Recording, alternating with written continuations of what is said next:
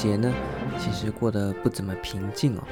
那在这一次的圆规台风过境，虽然没有直接侵袭台湾，不过呢，还是对东部地区造成了非常严重的降雨灾害。像是我在的绿岛呢，就连续降了好几天的雨，连台风过了，浪都停了，雨还是不停的下。所以在重阳节当天早上，大家的新闻版面呢，都被嗯这个高雄的城中城大火占据的时候，其实那时候我在外面拿铲子。清庭院的土石流，整个土石流从山上呢一路冲下来，把我们工作室门口的庭院呢全部都堵起来。那那时候呢，真的是也陷入危机之中了。不过呢，相较于高雄的火灾呢，哎，我觉得我们的土石流相对来讲已经算是非常的嗯小的一件事情了。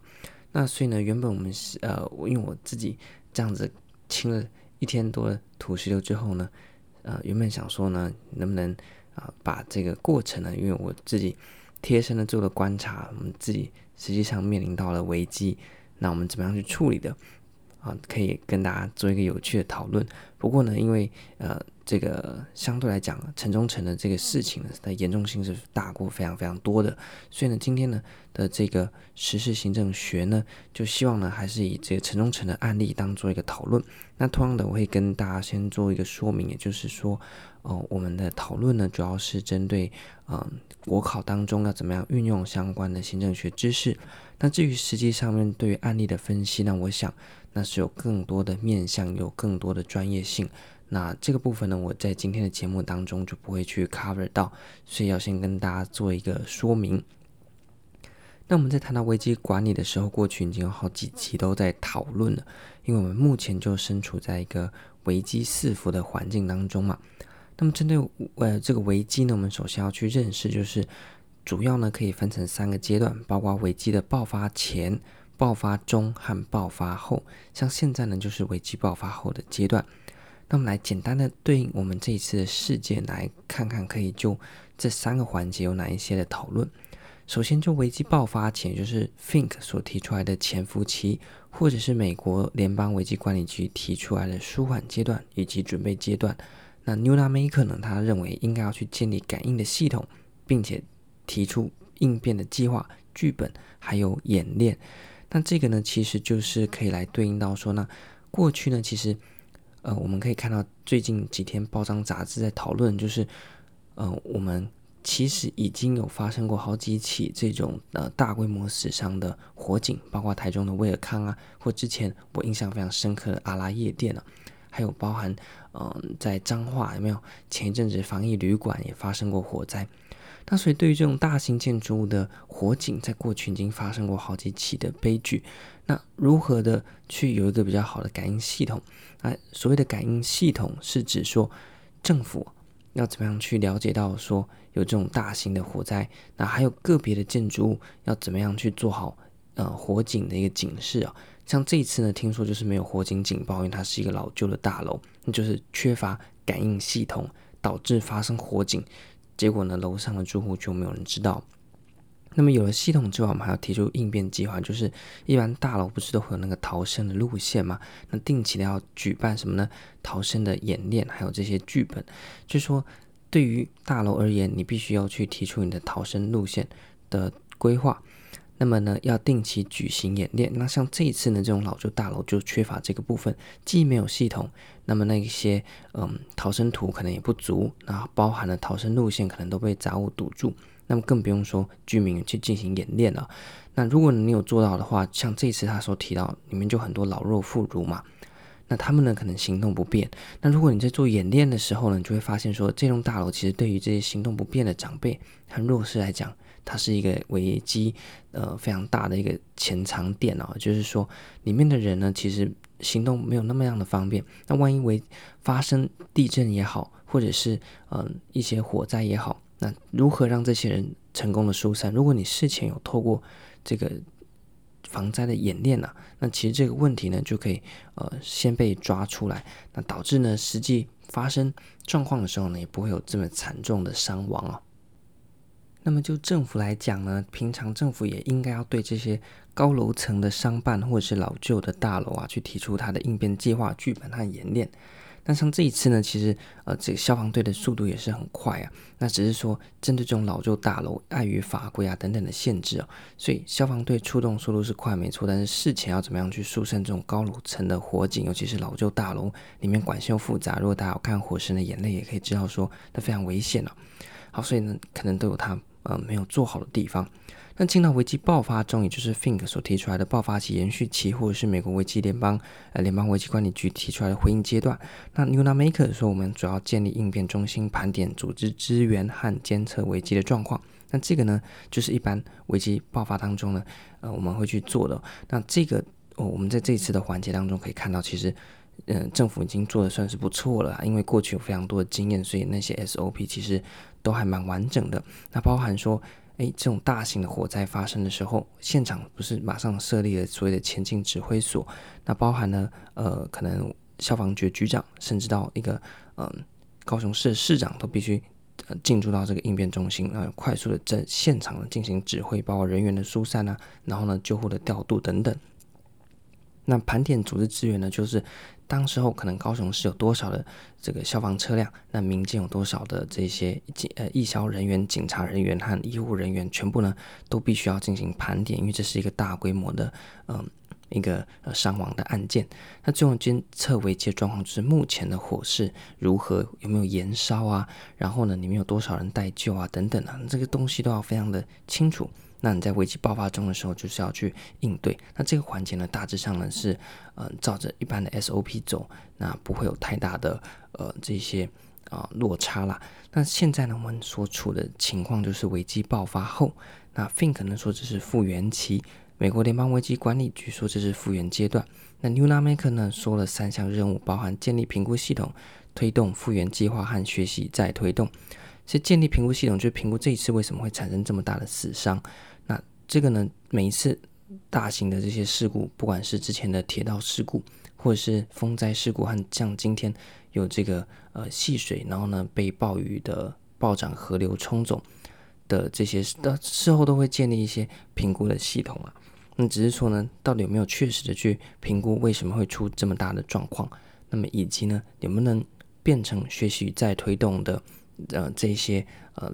动力以及实际去做到，就是另外一回事了。像是呢，嗯，这个高楼层的火灾啊，其实过去也发生过。那现在呢，不是就两派说法，一派说法是中央呢对于都更的法规呢没有去进行嗯比较好的修法，所以目前呢形成一种无法可管的状况。那同时呢，在执行面上面，可能呢有一些人为上面呃的一些呃，就是没有去善尽他。所谓督导的责任，让这些大楼呢是处在一个三不管，然后危机爆发呢就只能任由这些呃灾难去折磨的这个状况。那么复原计划呢是目前看到的，包含说要怎么样去安顿那些呃因为火警然后呢失去家园的，以及呢失去亲人的人。那这个复原计划呢，目前政府也在推动，包含了捐款啊，然后呢一些社会安全或社会关怀机制的启动。但是呢，重点还是在能不能去。有效建立评估系统和推动学习再推动啊，就是说，如果下一次又发生这种住商混合大楼的火警，我们有没有办法在事前用更好的方式来预防重大死伤的发生？因为我们在谈危机管理哦，其实重点都不是说危机爆发了之后你要怎么去处理，而是如何去防止危机嗯的产生呢？也就是说呢，今天我可能在那边清土石流，那。但是重点应该是说，如何让土石流不要发生呢？就是它可以冲起来，但是不要冲到我家里面，我就不用在那边扫了嘛。纵使我今天有再大的天生神力，能够呃很快的把石头清掉，但是呢，我追本溯源就是让石头不要进来。所以今天纵使我消防队出动再快，那我的前进指挥所设立再快，我其实追本溯源是希望大楼的火警连发生都不要发生。那或者是呢，即便它发生了，我能够。第一时间把人员撤离，或是进行有效的防火阻隔。那这个呢，就涉及到所谓的再推动啊，所以这就很讽刺了。每次呢，常常发生重大公安意外，都会说今天公祭，明天忘记。这环节就在哪边？环节就在你根本就没有去做到危机复原后的学习再推动，所以你没有汲取教训，下一次危机还是同样的爆发，你还是付出同样惨痛的代价。这就是一个危机管理。最关键也就是决定他成败的点。所以假设今天政府发生了这么大的事情，完全没有就修法也好、人员也好、经费的补助、社会安全网的建立等等都没有做的话呢，纵使他过程当中救灾救灾顺利等等，这就我看它就是一个失败的危机管理。所以危机管理是一整套的，你任何一个环节没有做好呢，我都觉得你就是一个失败的危机管理，包含事前预防没有做到失败，那事中做得再好，那事后没有去学习再检讨，那一样是失败的危机管理。所以，呃，对于其实我们说，虽然我们身处在一个危机四伏的环境，不过呢，很多其实都是我们有办法去避免的。这也是之所以我们会特别强调学习再推动，就说人总是不断的从你所经历过的事情。去追求进步嘛，这是人类文明能进步的原因。那就像是，嗯，回到我们来讲好了，会写错题目，这都是正常的。但是重点是说，如果你在每一次写错题目去检讨，然后呢，学习再推动，下次呢遇到类似的概念出题的时候，你就不会再错了。你这样才有意义嘛。如果第二次又错，第三次又错，哇，那你不就真的是该去跳台中港了吗？所以呢，其实。这个意思啊，不管在哪一个角度来讲，都是互通的。那从这次案件呢，我是提一个大的方向，教大家说，如果实际案例你想写，可以怎么样去写。不过呢，实际上这这 case 涉及到很多，那大家可以看到说，除了消防法规啦、都更啦，然后这些产权啦、政府的角色啦，然后呢，消防的规定啦等等的，其实是非常非常复杂的，那就是。呃，希望大家说，如果你对这个 case 有兴趣的话，你也可以多看一些新闻，然后呢，自己去思考说它涉及到了哪一个面向。那大体上呢，我可以提供几个大的方向，大家自己去带入。第一个就是人嘛，人就包含了呃这个大楼里面的，还有呢这个政府组织的，那政府组织内部的。呃，这些又涉及到所谓的呃，可能单位的编制啦，可能一件事情，你看又跟都更有关，又跟消防有关，然后呢，可能又跟都市规划等等都有关系啊、哦。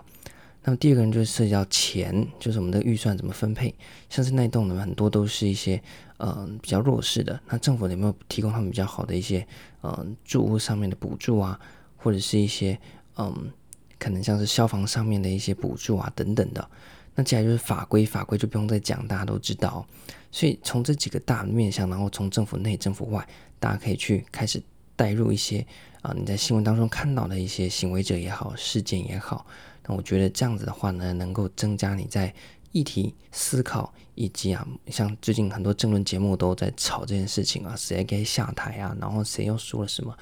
那其实我们回到这些呃行政学，大家反正备考当中也会接触到内容。去思考，那你就会有对事情是你自己的看法，而不是那些，嗯，随着那些名嘴起舞或者是政客起舞的这样子的一个状况。那这一集呢，就抛砖引玉，提供一个比较大的方向给大家去做一个呃分享。那更多的细节呢，我就留给大家自己去呃额外的发挥。那也希望说呢，嗯，不管是在任何一个层次啊，总是不希望说每次。嗯，都有很多的 case 可以来讨论危机管理，这毕竟不是一个好事情。那么这集呢就分享到这边，感谢大家聆听，我们下一集再见，拜拜。